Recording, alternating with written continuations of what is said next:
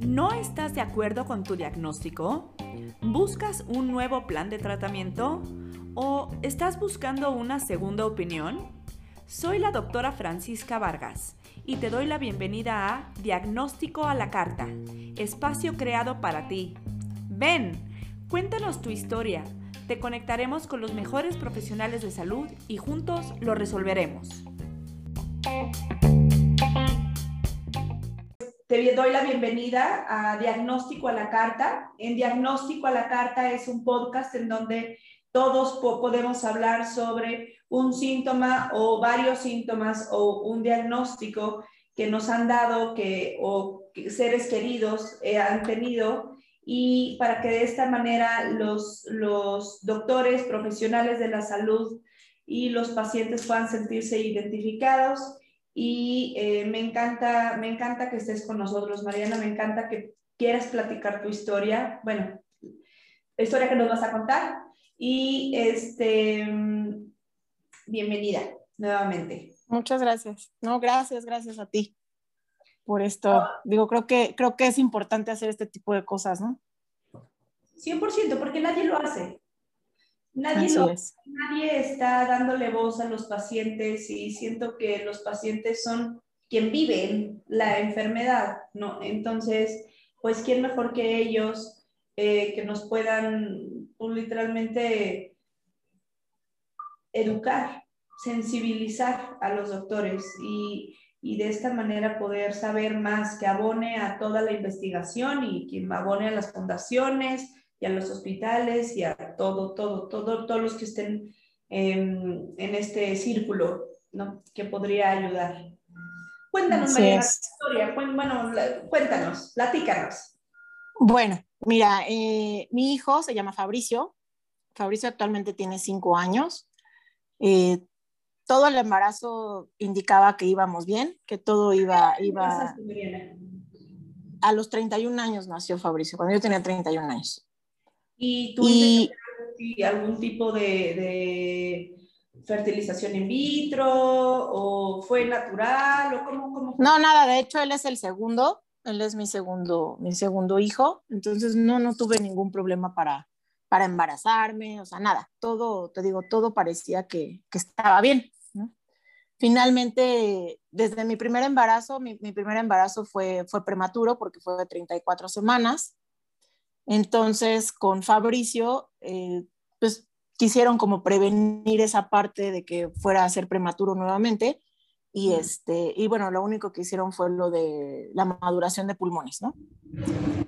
Y bueno, sí, finalmente se me, se me rompieron nuevamente las, como la fuente, ¿no? Las membranas y, este, y se volvió a adelantar. Ya lo consideraron de, semana, de la semana 37. Estábamos iniciando la semana 37 con, con Fabricio, cuando este, pues ya es necesario hacer la, la intervención.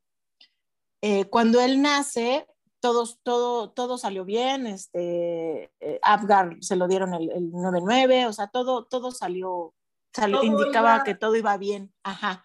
Nada más cuando le sacaron el tamiz auditivo, en ese momento, este, pues no, no dio como un resultado, no dio un resultado favorable, ¿no? O sea, no, no, no, no generaba ningún, ningún cambio, ¿no? En, en el estudio. Entonces me dijeron que bueno, que a veces pasaba, pero que el día que lo, nos dieran de alta a ambos, le iban a volver a hacer el tamiz para ver qué, salía, ¿no? Que, no me, que no me preocupara con ese tema. Él desde que nació, su cabecita nació sin cabello, pero sí nació como con una, con una costra que le llaman, creo que, que es como cebito, como costra láctea, pero todo, toda, toda su cabeza estaba totalmente llena. Y lo mismo, ¿no? Me dijeron, no te preocupes, eso se va a quitar en, este, en unos meses, eh, es normal, ¿ok? Cuando nos van a dar de alta, este, hacen el, el, tamiz auditivo nuevamente y pues vuelve a salir el estudio mal, ¿no? O sea, como si el niño no, no, no, no escuchara nada, ¿no?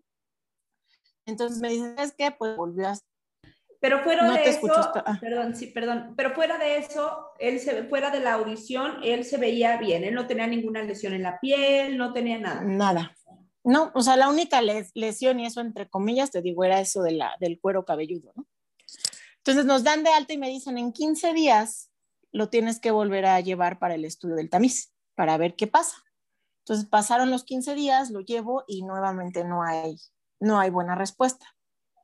Entonces, bueno, ya en ese momento ya yo me voy con el pediatra, le comento que, pues, que ya definitivamente no pasó tres tamiz y que me dijera qué, hacía, ¿no? O sea, qué, qué podía yo hacer. Y entonces él me dijo, ¿sabes qué? Pues lo mejor es que le hagan unos potenciales auditivos evocados para salir de duda.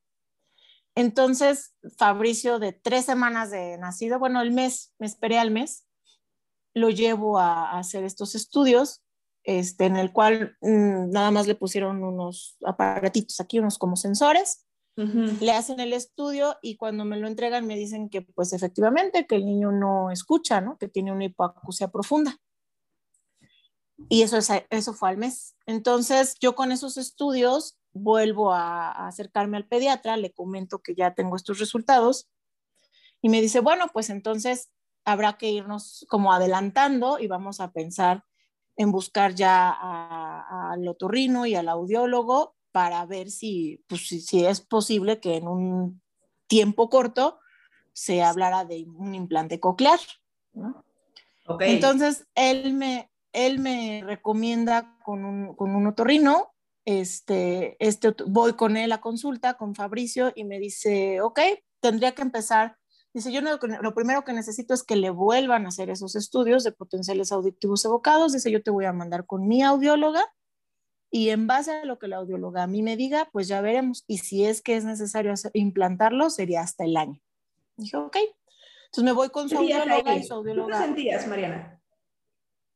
Hoy, mucho miedo, mucha angustia, eh, o sea, yo, yo veía futuro, ¿no? Y decía, bueno, ¿qué, qué, es, ¿qué le espera a mi hijo, ¿no? O sea, yo decía, me tengo que apurar porque empecé obviamente a investigar y, este, y yo decía, un implante coclear, entonces, ¿cómo le voy a hacer? Y empecé a ver videos y yo veía niños que sí, de, que tienen, están implantados y que hablaban perfecto y que su vida normal. Yo decía, ok, pues puedo hacerlo, ¿no? O sea, puedo lograr que Fabricio tenga una vida normal pero no me puedo tardar, ¿no? O sea, necesito, necesito Tenías Prisa, ya. querías solucionarlo. Entonces, como, ya. Ajá, sí, sí, sí. Sí, o sea, yo, yo lo que no quería era que pasara el tiempo y que entonces como que yo perdiera ese tiempo y no ayudara a Fabricio a, a desarrollarse. Entonces, te estoy hablando que el, el siguiente estudio se lo estaban haciendo a Fabricio al mes y medio de nacido. En esa ocasión sí le dieron unas gotitas para dormirlo profundamente, como un sedante. Y, este, y entonces le empiezan a hacer el estudio y resulta que me da el estudio la doctora y me dice, Mariana, Fabricio es normoyente. Sí, escucha. Dice, entonces necesito nada más que tú sigas dándole una valoración por si más adelante notarás algo, pero el estudio está correcto. Entonces olvidémonos de implantes, olvidémonos de nada. Simplemente tú sigue observando y ya. ¿Y tú pues ahí volví a tener un alivio sí, yo, yo, bueno, no, la verdad es que en ese momento yo, yo ya no sé si era nervios, si era, yo por más pruebas que hacía, yo decía, sí me escucha, no me escucha, no sé, ¿no? Entonces, pero cuando a mí me dicen que el niño sí oye, yo como que todavía empecé a poner más, más atención, ¿no? En, claro, claro, claro. Y, este, y, y, yo, yo insistía, ¿no? Mi esposo y yo decíamos, no, es que sí oye, ¿no? No, sí, sí oye, ¿no? Pues si ya nos dijeron los que oye, sí, sí oye, ¿no? Y notábamos que el niño sí reaccionaba a nuestras voces, ¿no? Total que pasó el tiempo y a los tres meses de nacido, Fabricio empieza a tener una mancha blanca en los ojos. Así un manchón se le empezó a hacer en sus ojitos. Y obviamente el niño no, no toleraba, pero nada de luz, ¿no? O sea, ya no hablemos ni de salir a la calle porque obviamente no, no podíamos, ni la, poca luz que entraba quizá por las ventanas, la resolana, no la toleraba. Entonces, nuevamente voy con el pediatra, ¿no? Oye, es que mira, Fabricio tiene estos manchones en los ojos, no sé qué pasa. Me dice, no, te me vas con un oftalmólogo. Entonces me manda con un oftalmólogo, el oftalmólogo lo empieza a revisar, en ese momento le manda, le mandó como unas, unas gotitas, ¿no? Y me dijo, te veo en tres días para ver qué cambios hay. Pero pues no, no hubo mejoría. Entonces en ese momento él me dijo, este, ¿sabes qué? Eh, lo mejor es que lo vea un especialista en córnea. Y entonces él mismo me mandó con un, con un especialista en córnea, pero en ese mismo momento el mismo oftalmólogo me dijo, oye, dice esto de su cabecita, de, que no se le ha quitado, eran tres meses y el niño se veía con el mismo, la misma costra, ¿no? me dice, ¿no has checado con un dermatólogo? Y le dije, pues no, la verdad no, porque me, dice, me dijo el pediatra que, que es normal, que se le va a caer, ¿no? O sea, que no me preocupe. Me dice, pues no, no, tú no pierdes nada para que ya se lo quiten. Dice, aquí tengo, eh, o sea, ahí mismo dentro de los consultorios había una dermatóloga. Dice, ¿por qué no ves a la doctora? Dice, ella es muy buena, chécalo. Ah, pues sí, saco cita. Entonces, iba como a la par entre el, la, la, dermatóloga y el, y el, especialista en córnea. Cuando yo llego primero con el especialista en córnea, él lo empieza a checar, de hecho, o sea, así chiquitito en los aparatos, ¿no? Y me dijo, ¿sabes qué? Pues se le ve opacidad, o, sea, el niño tiene opacidad corneal. Entonces es súper importante que empecemos con tratamiento porque, pues bueno, tenemos que evitar una úlcera, ¿no? Que se ulcere la córnea. Entonces empezamos con tratamiento y, este, y, y el niño empezó a tener mejoría, la verdad, muy rápido. Empezó a tener mejoría muy rápido. Y en ese lapso me toca mi cita con la dermatóloga. La dermatóloga cuando lo empieza a valorar, me dice, oye, ¿tú sabes si tu hijo escucha? Y yo así de, uy, me dijo, ya le, tuve que explicar lo que yo había pasado el primer mes y medio de, de, Fabricio. Me dice, es que mira, te lo comento porque esto de sus ojos, de la opacidad corneal, dice, su piel, sus rodillas se le sienten más gruesecitas, sus, sus, sus, las palmas de sus manos, las, los pies y los codos aparte las, las uñas de los pies de Fabricio, los deditos gordos de sus pies y los chiquitos, desde que nació, nació como si tuviera hongo en la uña, así muy gruesa su uña. Y también me dijo el doctor, vamos a monitorear eso, ¿no? Pero la dermatóloga, o sea, en cuanto vio todos esos síntomas y lo de las uñas de los pies y así, me dijo, es que todo me indica un síndrome y este es síndrome KIF. Eh, dice, ¿Fue la pues, dermatóloga quien hizo La dermatóloga, sí. Sí, la dermatóloga fue la que a mí me dijo. Qué interesante, ¿verdad? O sea, quisiera hacer aquí una pausa, Mariana, porque, eh, mira, hasta me puse chinita. El, el, me, me, me, llama muchísimo la atención eh, porque los pacientes no saben con quién acudir, Mariana, no, no saben no hay, yo siempre les platico a todos y soy súper repetitiva en los podcasts y eh, todas las que entrevisto, que nadie sabe, ningún paciente sabe, con, o sea, sabiendo medicina y mucho menos sabiendo todas las especialidades que existen. Entonces, pues los doctores se especializan en inmuno, y con alta especialidad en, en, en, en la paroscopía, no sé, estoy mintiendo pero es, es eh, cada vez hay más especialización y, que está bien, ¿no? No estoy diciendo que está mal. Lo que está muy difícil es que los pacientes lleguen con, ese, con, ese, con esa especialidad, que sepan que tienen que ir, ¿no? Eh, entonces, justamente por eso es que yo, yo intento hacer este bonding, ¿no? Entre los dos, entre el paciente y el profesional de la salud para que realmente sea tan fácil. O sea, gracias a Dios a ti te tocó rápidamente un alguien eh, que sabía qué hacer y que no pasaron años y años y años y se fue deteriorando ese cuadro, ese cuadro ¿no? Eh, y, y, y, hasta que ya fuera, hombre, pues algo mucho más difícil que tratar, ¿no? Exacto, sí, no, la verdad es que sí, sí corrí con muchísima suerte que, que, todo fue, fue pronto, todo se fue como encontrando, encontrando rápido. Y este, claro. a mí, obviamente cuando a mí me dice la, la, dermatóloga este, este síndrome, bueno, en primera, ¿no? O sea, lo primero que hice fue entrar a internet. Mi peor error. O sea, porque yo cuando, cuando busqué en internet síndrome KID, la verdad es que me espanté más, ¿no? O sea, cuando yo pues empecé pues sí. a ver la información que, estaba, las fotos, o sea, todo de verdad dije, no, no puede ser, ¿no? O sea, ¿qué, Pero, a, a, ver, Mariana, voy a platicar contigo. ¿Tú qué prefieres? ¿No saber o sí saber? Yo digo que... No, sí saber. El, la información es poder. Y puede ser que al principio sea muy fuerte y decir, ¿qué es esto? ¿Esto qué pasa? ¿No? Pero alguien que te ayude y que te diga, a ver, no, no, no. Puede ser en un caso muy grave, ¿no? Pero pues como que te, o sea, yo eso de que los doctores no dejan que sus pacientes vean nada en Google, ¿no? Que digo, pero ¿por qué no? Que lo vean y ya así tú estás para orientarlo y decirle, no es eso, ven para acá, pero pues sí pueden estudiar y puedes saber. Yo entiendo que el Internet puede ser un arma horrible, pero, pero funciona. Yo, yo sí creo que un paciente informado o una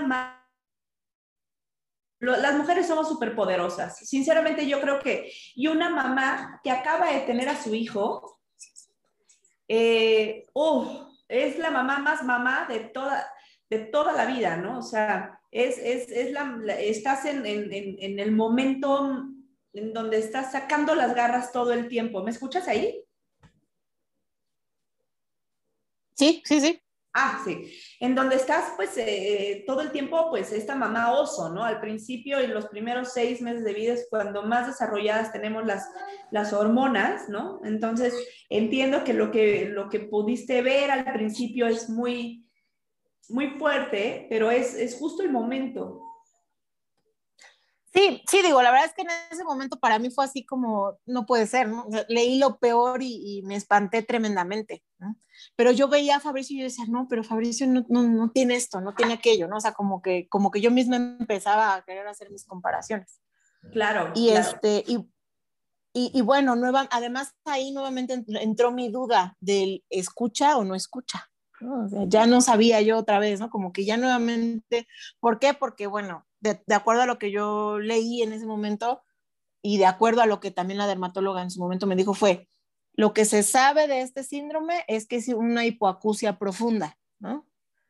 Entonces, este, pues, pues regresé a eso, ¿no? Y decía, ok, si el síndrome indica esto, pues entonces eso quiere decir que mi hijo no oye, ¿no?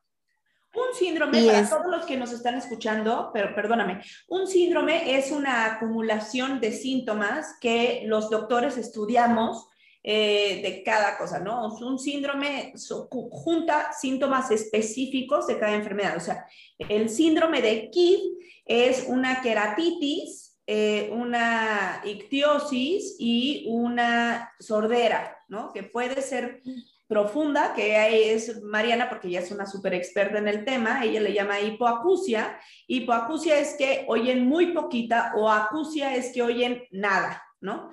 Eh, por eso es muy importante que sepan que un síndrome, no todas las enfermedades son síndromes. Las enfermedades pueden, sumar, eh, más bien, las manifestaciones clínicas o la, propia enfermedad se pueden ir sumando y juntas forman un síndrome.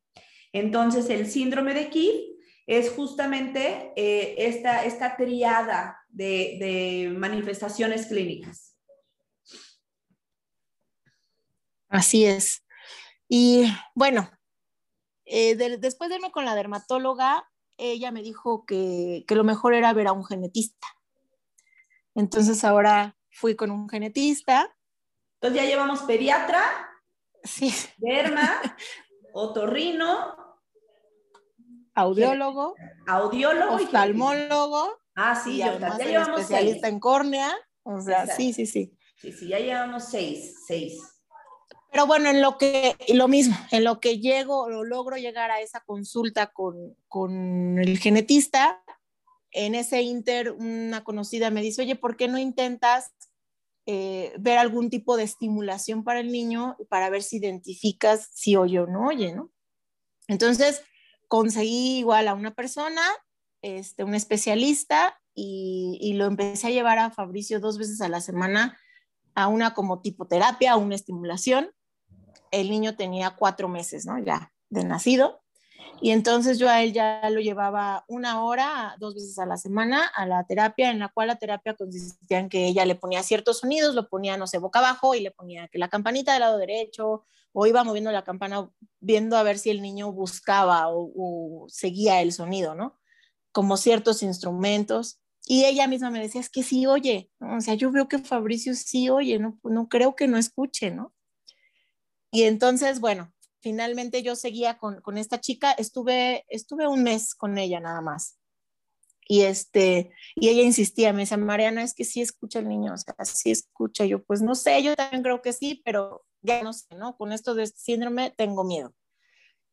Finalmente eh, voy a la consulta con el genetista y el genetista me dice que sí, que había muchísimas, este, eh, como síntomas o indicativos de que, de que el niño tenía este síndrome. pero que, bueno, que sí era también importante saber si él escuchaba o no escuchaba. Y que el mejor lugar o el lugar más seguro en el que a mí me iban a poder ayudar y determinar si el niño escuchaba o no, era en el Instituto Nacional de, de en el INR. Rehabilitación. De rehabilitación, ajá. Entonces, él mismo me ayuda a entrar al, al INR. Y, este, y entonces cuando por fin llegamos al INR, Fabricio ya iba de seis meses, siete meses casi.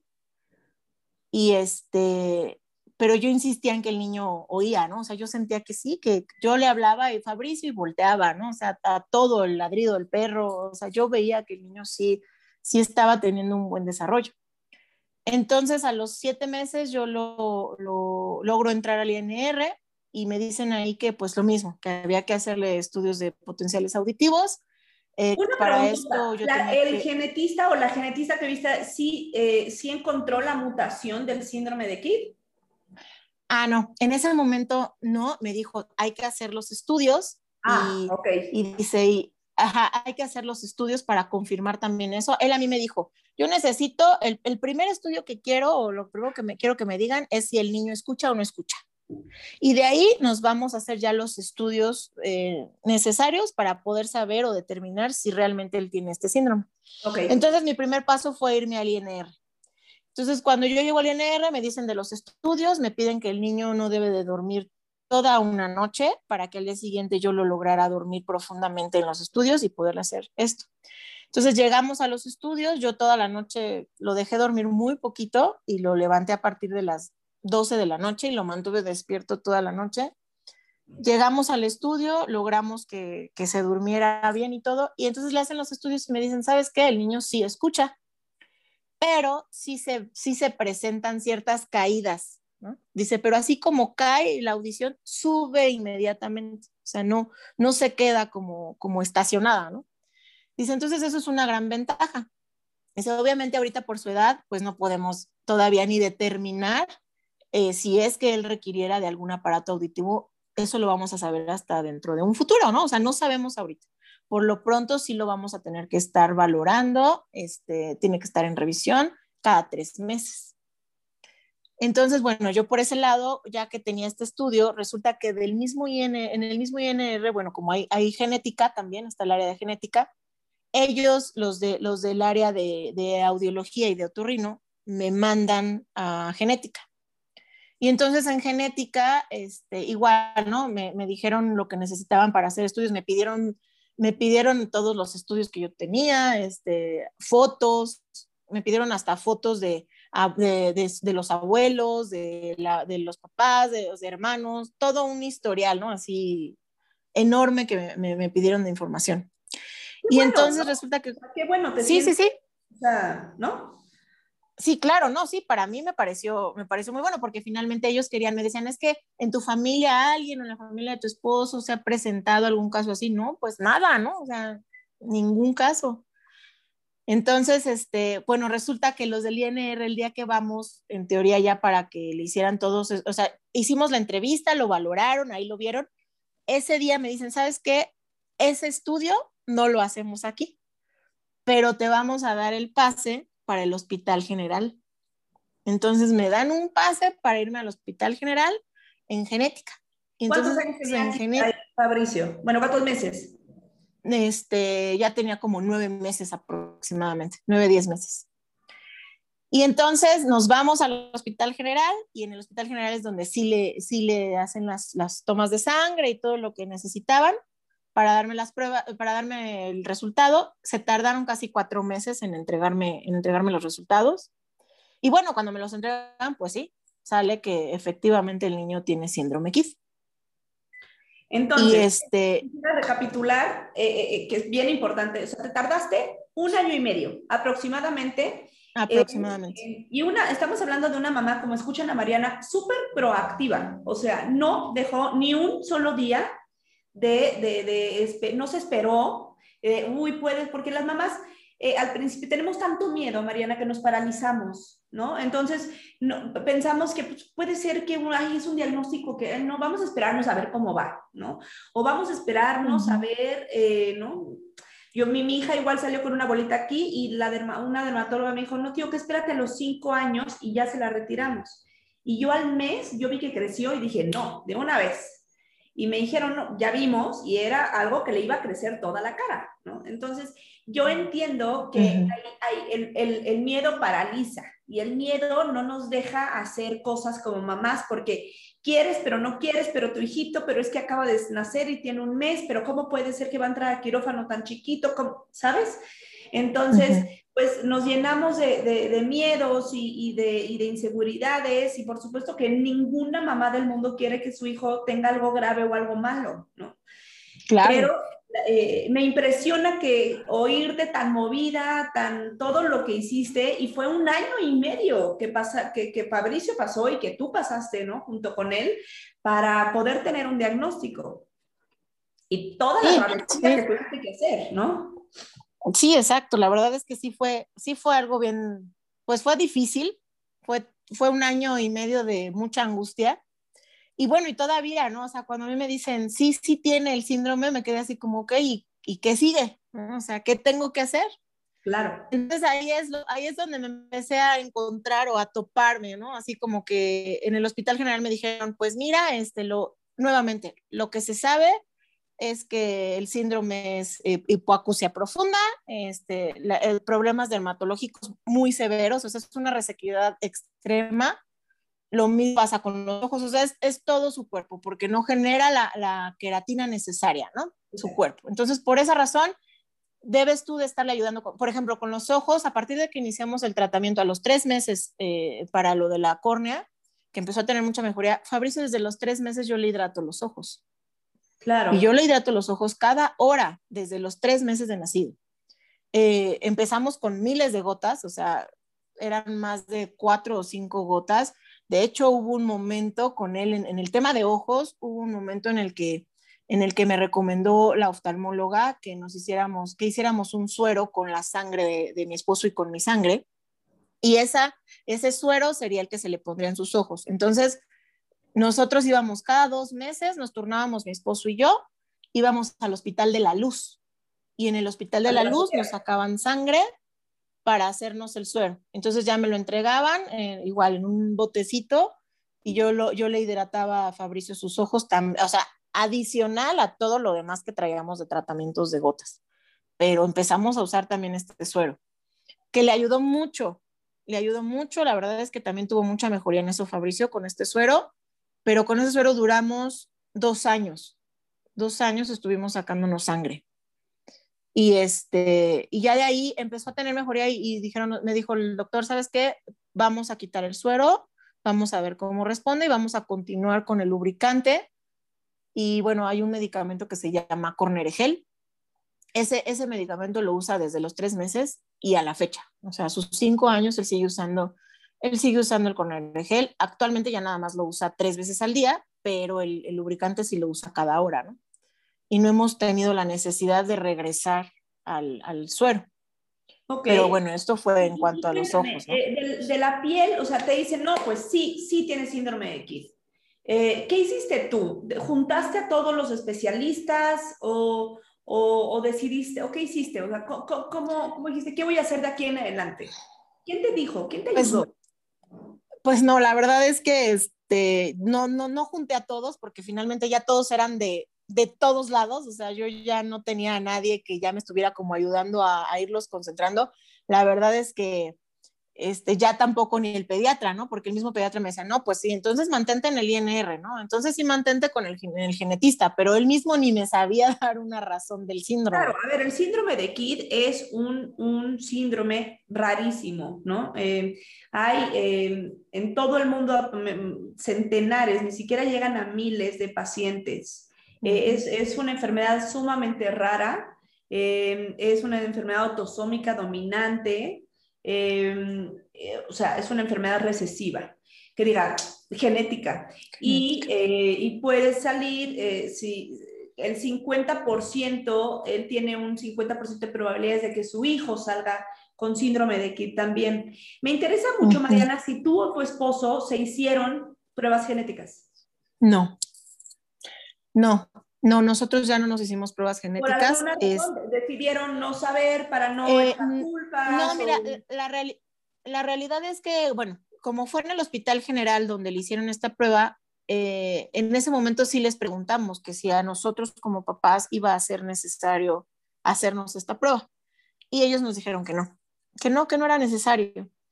Este, Entonces, por eso paramos. Digo, quizá, seguramente, yo ya no regresé con el genetista particular.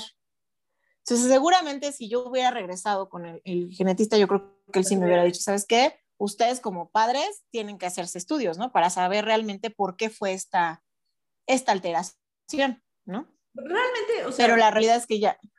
Ya, por la paz, ¿no? O sea, ya lo tiene y pues ya más bien vamos a ver qué hacemos. Y con eh, el dermatólogo, em, ¿qué, la, la, piel cómo va? ¿Qué, ¿Cómo ha actuado en estos cuatro años? La verdad es que muy bien. Este, digo, sí tiene temas en cuanto a Fabricio, yo le tengo que poner crema tres veces al día y no es suficiente, ¿no? O sea, ¿por qué? Porque es mucha la resequedad. Pero es una resequedad que no llega a un grado de que se le abra, ¿no? La piel.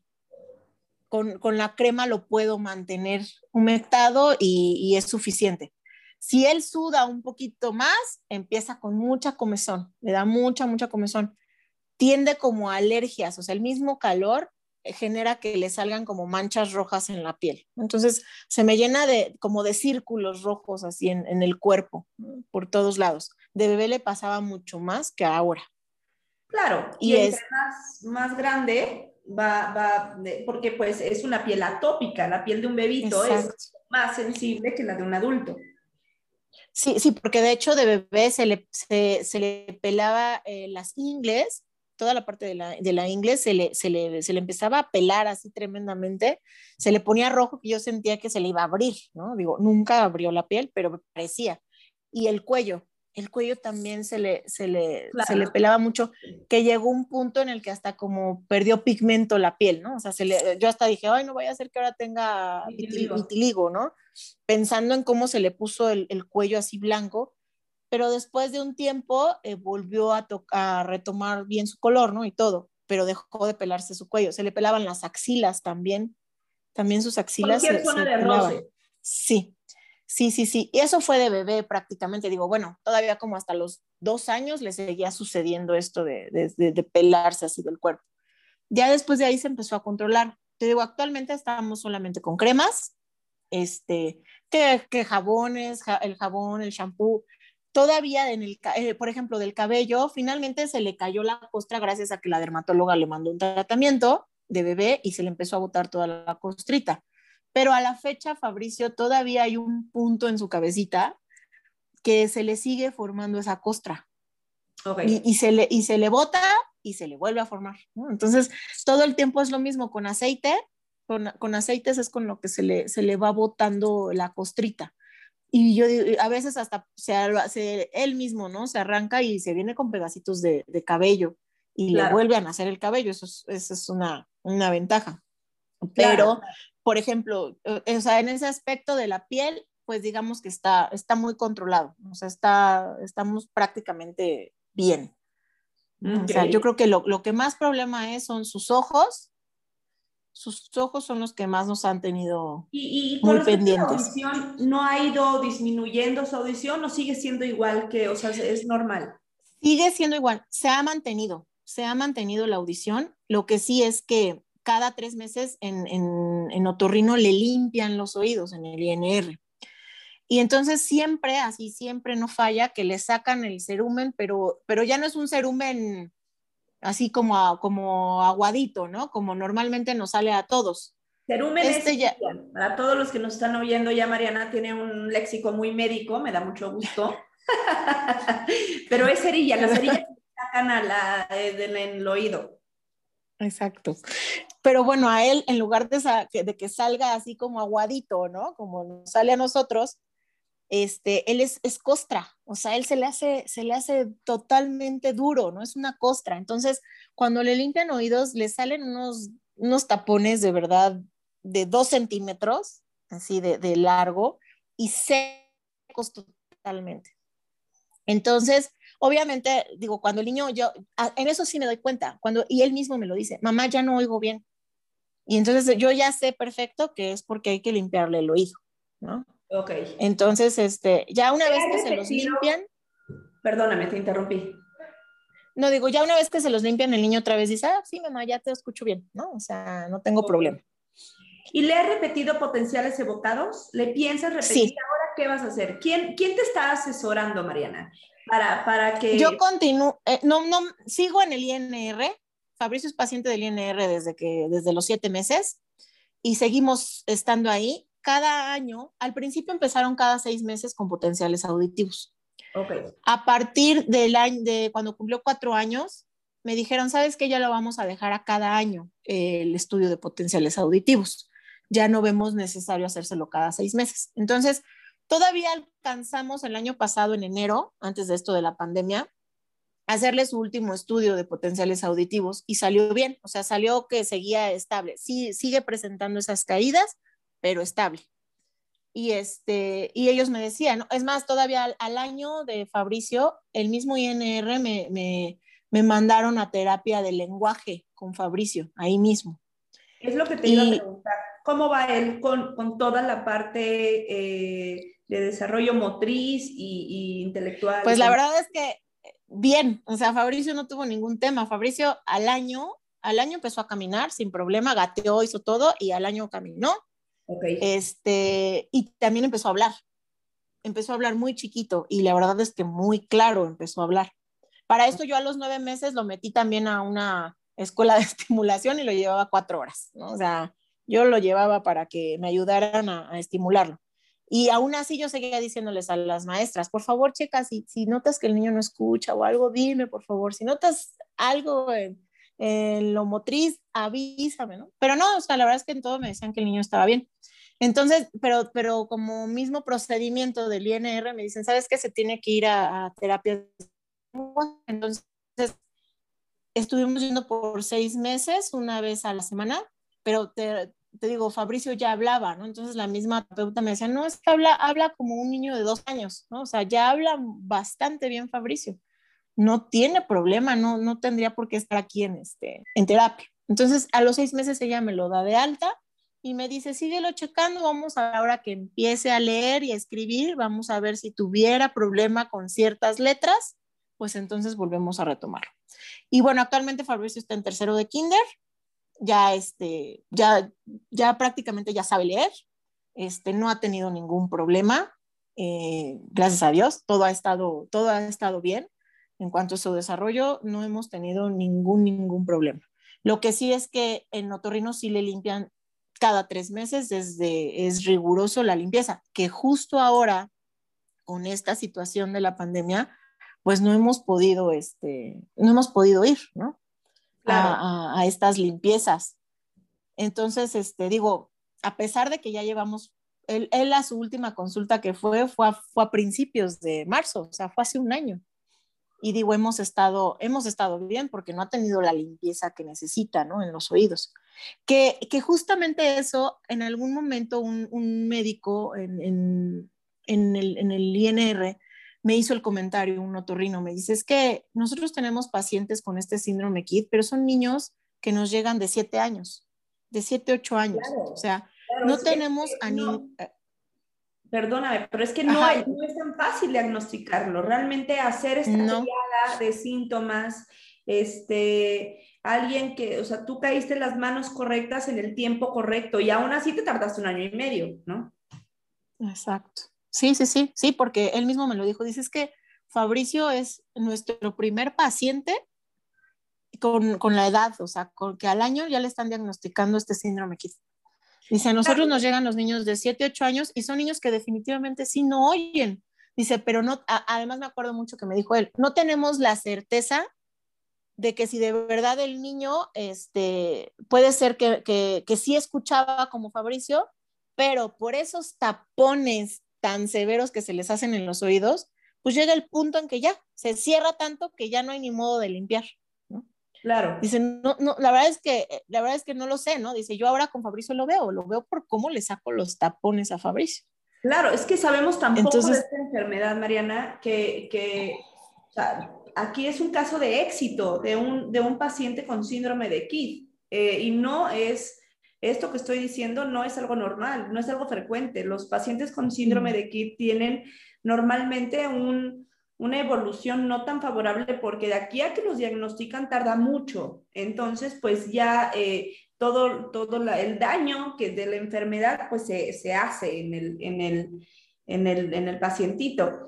Y em, me interesaría saber si tú te has acercado a algún tipo de fundación o algún tipo como de, conjunto, movimiento, a algún grupito de pacientes con síndrome de KID. Si has, esta es la primera vez que tú tienes algún, pues algún que estás exteriorizando eh, esto. Sí, no, no, la realidad es que esta es la primera vez que yo, yo platico de esto. Este, nunca he encontrado una fundación o, un grupo o, o, algo adicional. La verdad es que nunca, nunca lo he hecho. Ah, mira, aquí está Fabricio. Hola. Saluda, Diola. Hola. Diola. ¿Cómo estás? estoy platicando de ti. ¿Cómo, estás? voy a poner un audífono. ¿Cómo, es, ¿Cómo estás? Te dicen que cómo estás. Bien. ¿Sí lo oyes? Sí, perfecto. ¿En qué año vas? Habla fuerte. En cinco. Tercero de kinder. Tercero de kinder. Oye, ¿qué te gusta más de, tercero de kinder? ¿Qué es lo que más te gusta? ¿Estar con tus amigos? ¿Ahorita no has estado con tus amigos o sí? Eh, eh, además ya terminé una clase, pero ya se salieron mis amigos. Pero estás en línea. Estoy en línea. Estoy en línea. Sí, porque ahorita con todo lo del virus, ¿verdad? Que no nos deja salir de la casa. Qué aburrido. Eh, eh. Pero aquí puedo jugar mis juegos con mi hermano. Ah, eso sí, eso está padrísimo. Qué bueno que puedas jugar tus juegos con tu hermano. ¿Cuál es tu juego favorito? Eh, Roblox. ¿Ese de qué es? Roblox es el, casi alguien lo reconstruyó, pero se llama Roblox porque nuestros muñecos casi son cuadrados. Pero son ah. cuadrados pequeños. Es en el iPad. Cuadrados pequeños. Es en el iPad. ah, es en el iPad. Que oye, qué increíble. Yo soy malísima en todos los jueguitos. Sinceramente, yo no soy buena en los jueguitos. Fabricio, me encanta conocerte. bueno que estás bien. Cuida mucho a tu mami, cuida mucho a tu hermano y a tu papá, a todos. Dile gracias. Gracias. Te mando un beso grande. Bye. Bye. Perdón, perdón. No, está perfecto. Qué bueno que pudimos conocer a Fabricio. Eh, me emociona ver a alguien así, ver a un pacientito con síndrome de KID también, ¿no? Es un niño normal y es un niño, es... Pues la normalidad no me gusta ¿no? Porque todos somos normales en nuestra vida de ver la vida, en nuestro, nuestra propia identidad, pero es un niño que se puede relacionar perfectamente bien, es un niño que está acorde a su edad, está perfecto. Me da mucho gusto escucharlo, verlo y verte a ti que ya lograste sacar este, este tema, ¿no? O sea, es simplemente un modo de vida eh, las gotitas, estar yendo al INR, estar viendo la parte dermatológica, poniendo la crema, pero pues fuera de eso no tiene ninguna otra ciencia. Sí, ¿no? Gracias a Dios estamos bien, está todo controlado. Este, y, bueno, referente a lo que me decías de que si me había acercado a alguna fundación, no, la realidad es que no, no he conocido ninguna, ninguna fundación, no sé si exista. Este, lo más cercano que he estado a alguien con síndrome KID fue justamente, eh, me hablaron el año pasado, en, medio de la pandemia, me hablaron del Hospital Conde de Valenciana. Eh, los datos de Fabricio se los proporcionó el INR y me dijeron que si, pues que si aceptaba yo llevar a Fabricio, eh, pues para que empezaran como a hacerle ciertos estudios para que ellos puedan investigar acerca de este síndrome. Entonces, bueno, yo acepté porque me dijeron que además iba a ser paciente él de, ahí del hospital con de Valenciana y la verdad es que yo acepté pensando en, yo todo lo hacía de manera particular, con médicos particulares de, sus ojos, de oftalmología. Entonces, este, yo dije, bueno, pues pues sí quiero, ¿no? Quiero que, lo atiendan en el Conde de Valenciana. He escuchado muy buenas referencias de este hospital. Entonces acepté. Y cuando fuimos por primera vez a, la consulta, la primera consulta fue en genética. Y justo ahí en genética llegó otra, otra mami con su niña. Y este es el primer caso que yo conozco de alguien adicional con este síndrome. Y la verdad es que fue, fue algo tan diferente. O sea, digo, la verdad, e, e, esta niña tiene 10 años, eh, pero su desarrollo no ha sido el adecuado. Su, su, cuerpo es como de una niña de la edad de Fabricio, ¿no? De 5 años. La niña efectivamente no escucha, ella sí no oye nada. Eh, sus ojos, este, tiene, tiene este problema de la resequedad, pero aparte tenía otro problema adicional en la córnea. No, no, no recuerdo exactamente qué problema me mencionó su mamá, pero otro problema eh, su piel se le, se le, veía muy lastimada. O sea, la verdad es que fue algo como, a mí me, me en su momento cuando la mamá me empezó a platicar, me, me, dejó hasta como que me impactó, ¿no? O sea, yo, yo volteaba a ver a mi hijo y yo decía, ay, no, pues mi hijo está bien, ¿no? Y ella misma me decía, ¿y tu niño tiene síndrome Kir? Y yo, sí, sí lo tiene. Pero él sí oye, pues sí, sí escucha, ¿no? Pero, o sea, fue como un, es el único caso, te repito, que yo he conocido y la verdad es que si yo lo, lo veo, digo, no, pues Fabricio está bien. O sea, de verdad Fabricio está muy bien y, no, no sé, tenía entendido que creo que tenían otro caso más y ya. O sea, tres niños que eran a los que iban a empezar a estudiar. O sea, el, eh, lo que quiero dejar claro a toda la gente que nos está oyendo, y es importantísimo, es que la prevención no es todo.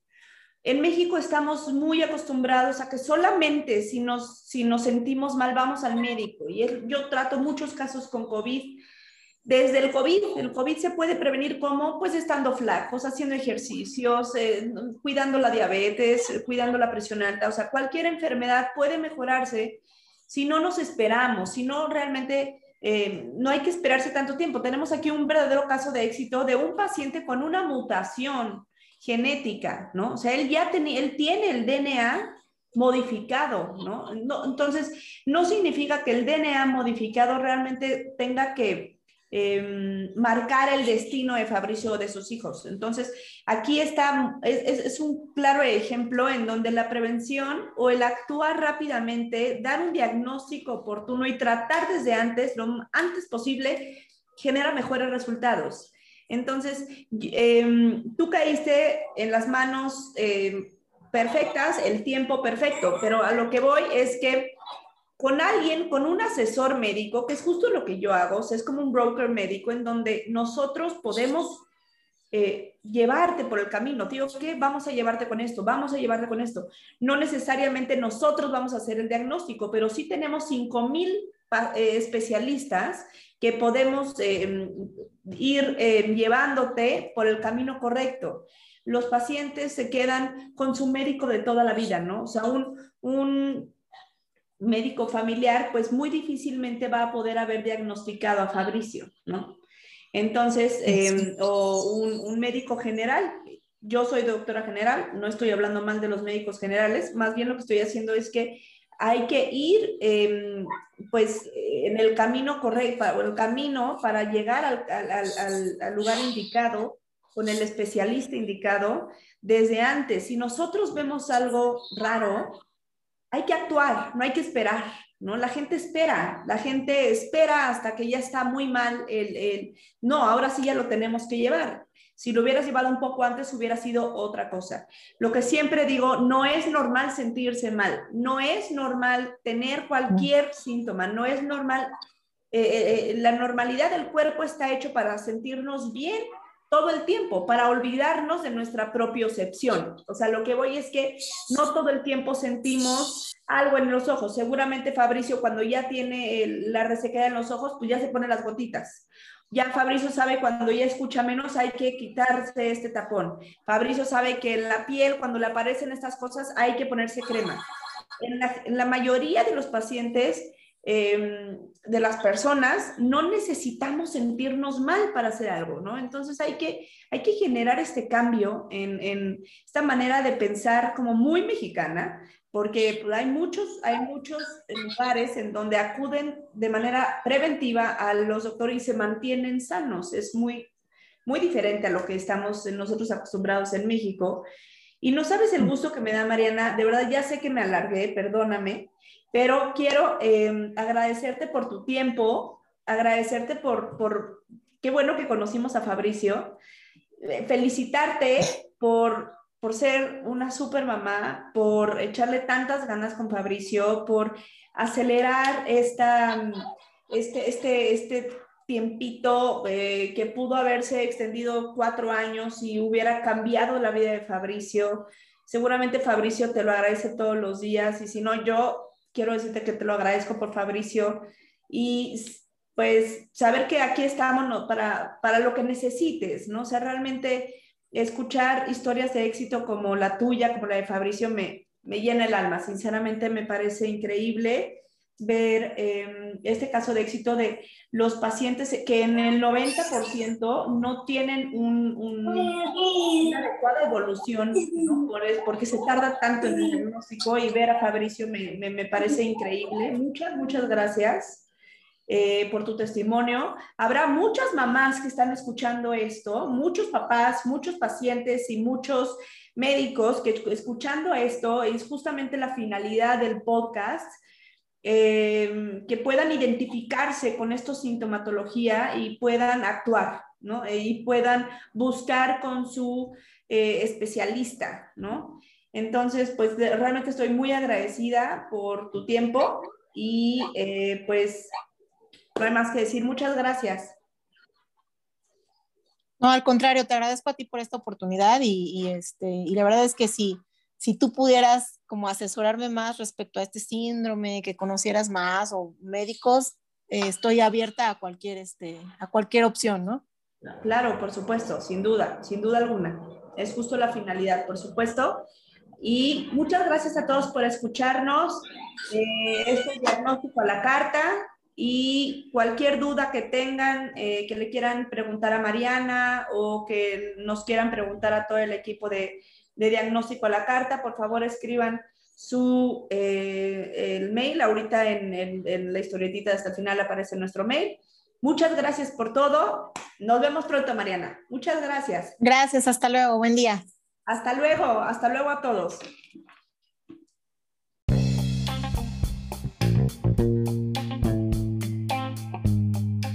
Esto fue Diagnóstico a la Carta.